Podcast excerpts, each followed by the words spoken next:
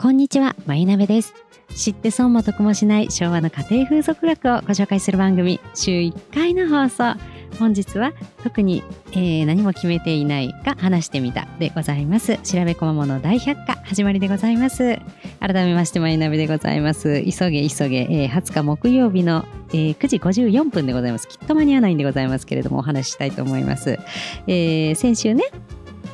夫に、えー木曜日の10時配信だというのにどうして今日撮っているんだというふうにあの質問をされたんですけどごもっともと思ってね、えー、トラタビさんのようにちょっともう1週間分撮っちゃおうかななんて思ってましたらね気づいたらもう1週間経ってまた当日の木曜日の9時台なんですね。これはまずいまずいということでねひっそりこっそりあの隣の部屋で撮ってるんですけれどもあの全家族に丸聞こえだと思うんですけれどもちょっと撮っていきたいと思っているところでございます。で、えー何の話しようかなと思ったんですけれども昨日昨日とても楽しい経験をしたんでその話を一つして、えー昭和の話をして終わろうかと思いますね。これはねあの賞味5分ぐらいしか喋れないと思うんでね5分で終わらせたいと思います、えー昨日なんですけれどもね、えー東京着物ツアーというねあの山屋さんですね。山屋さんというあのー根津の主に、えー海外からいらっしゃった方に、えー着物を着ていただいて、えー屋根線ですね。屋根線のお散歩に一緒に出かけてそのスナップ写真を一緒に撮ってくださるという素敵なツアーをやってらっしゃる会社さんなんでございますけれども、えーご縁で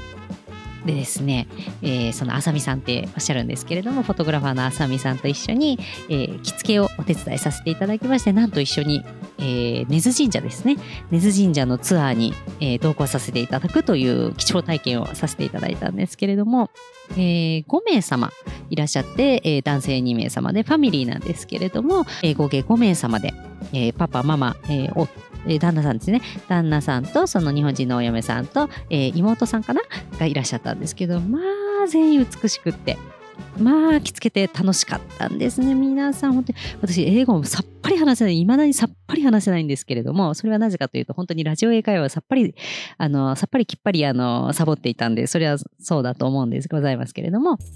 えーこれはチャンスだということでね。あのいつまでたってもね、えー一人だとなかなかねあの聞いたり聞かなかったりのラジオ英会話くじけやすくなっているのでやっぱ現場に行こうということでね蛍堂さんですとか、えーそのあさみさんのねツアーにちょっと参加してみようということで飛び込むことにしたんでございます。そしたらねあーなんでしょうね。まあさっぱり出てこないんですよ言葉。さっぱり出てこないんですけれども、えー着付けをしてる途中からねだんだんあのこの人たちと話したいという意欲が湧いてきましてね不思議なことに。なんとかかんとかジェスチャーなりねあの絞り出す単語でなんとかなんとか伝えたいということで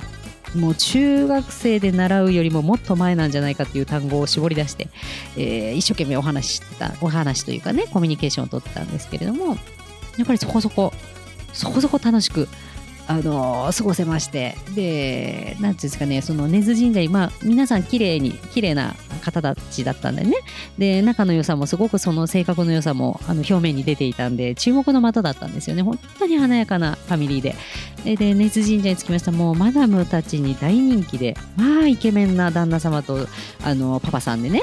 で美人さんたちも一緒なんでもうキャーキャーキャーキャーで一眼構えたおばちゃんたちがわっと寄ってくるようなあの状況だったんでございますけれども。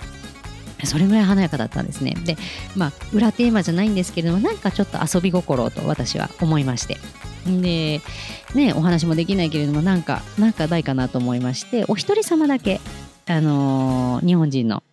あの彼女がいらっしゃったんで、えー彼女だけ、えー補正をですね実はしなかったんですね。着付けをするときはよくあのタオルを入れたりですとかいろいろするんですけれども、えー割とスタイルのいい方だったんですけれどもその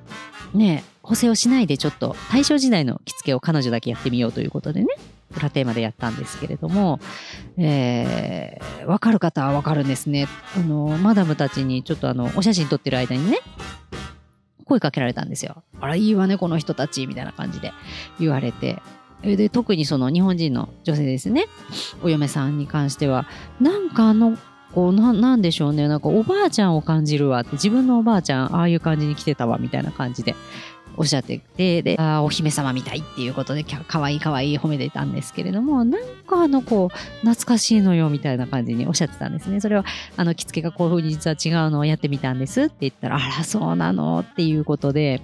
分かる方には分かるんですね。で、本当に、まあ、美しく着てらっしゃるね、あの、マダムにも遭遇したんですけれども、あの、ずっとこっちを見てらっしゃったんですね。で、はいって感じでご挨拶したら、あなたとてもいいわよっていうふうに褒めていただいて、着こなしが違うわよみたいな感じで言ってもらってね明らかに一人あの付き添い感すごい格好だったんですけれどもあのそれがまたいいのよっていうことで褒めていただいてでその着付けたねお客様着付けさせていただいたお客様たちも本当にあの子たち素敵だわそれぞれに合ってるわみたいな感じで褒めていただいてまあ自信につながった一日だったんですね。なんと5分使って自慢話をしているっていうあのおばさんあるあるな感じになっているんですけれども。あのやっぱねいや言ってよかったですよ。最初英語も喋れないし言っていいんだろうかとは思いつつもやっぱりそのあさみさんが私大好きなんでございますね。本当に。彼女に出会ったのはあのネズの九条東京さんっていうあの UFO ちゃんですね。UFO ちゃんの紹介であの行ったお店バールなんですけれども九条東京さんにあった1枚の写真に惚れ込んでしまいまして。だかわからないけど、この写真好きっていう写真が1枚あったんですよ。それでオーナーに庄司さんって言うんですけども、いや、この写真好きですよ、なんて言ったら、それがあさみさんの写真だと分かりまして、で、あの、会う機会がありまして、で、こんな風にちょっとお仕事をね、一緒にさせていただいたりとか、応援をいただいてるな状態なんでございますけれども、やっぱいただいた講演はね、飛び込んだ方がいいなと思いました。そして、英語はやっぱり喋れた方がいいなと思いました。ね、あのー、ふとね、思ったんですけど、あの、ホタル堂の店主にも今日、あの、話してたんですけれども、英語の今まで当たり前に見てた翻訳のね、ついてる、字幕のついてる映画も、もしかしたら全然違う内容なんじゃないかって、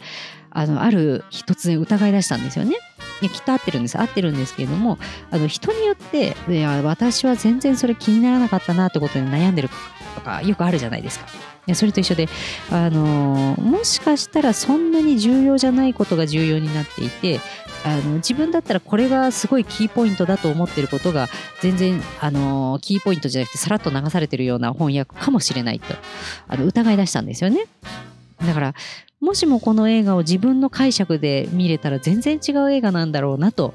思うことがあったので、まあ、今回の参加してみて。で最近あの蛍堂さんもね海外のお客様一段と増えてますのでもう本当にボディーランゲージだらけの状態なんですけれどもああやっぱ話せるようになりたいなと思いました。でも、えー、あさみさんの一言で今日はあのー、ねいただいた言葉でね心に響いたことがあったんで、それだけご紹介して、ね、5分もすっかり過ぎてるところなんでございますけれども、ご紹介して終わろうと思うんですけれども、いや、私、やっぱ英語喋れないから、やっぱ英語喋れた方がいいよっていうふうに言われたんですよねっていうふうに、あさみさんに言った時にね、いや、いいのよって。で、それは喋れた方がいいけれども、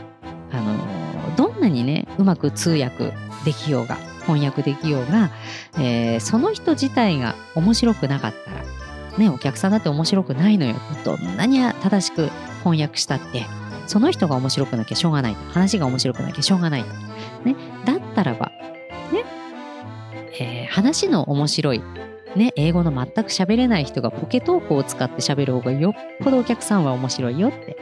結局は、だからその人が素敵かどうかなのよねっていう話をあさみさんがしてたんですよ。それを聞いてすごい心にグッとくるものがありまして。ね。うん、あのいろんなその実際にこういう人がいるよっていうお話も聞いたんですけれどもああ、ちょっといろいろやってみようという気持ちになりましたよね。で、やってみようと思ってるそばからね、こうラジオを取り忘れてるという大失態を犯しているんでございますけれども、えー、なんとかね、ちょっと頑張っていこうかなと思っているところでございます。それではまた。あ、昭和の話するの忘れちゃった。あ、いや、それではまた。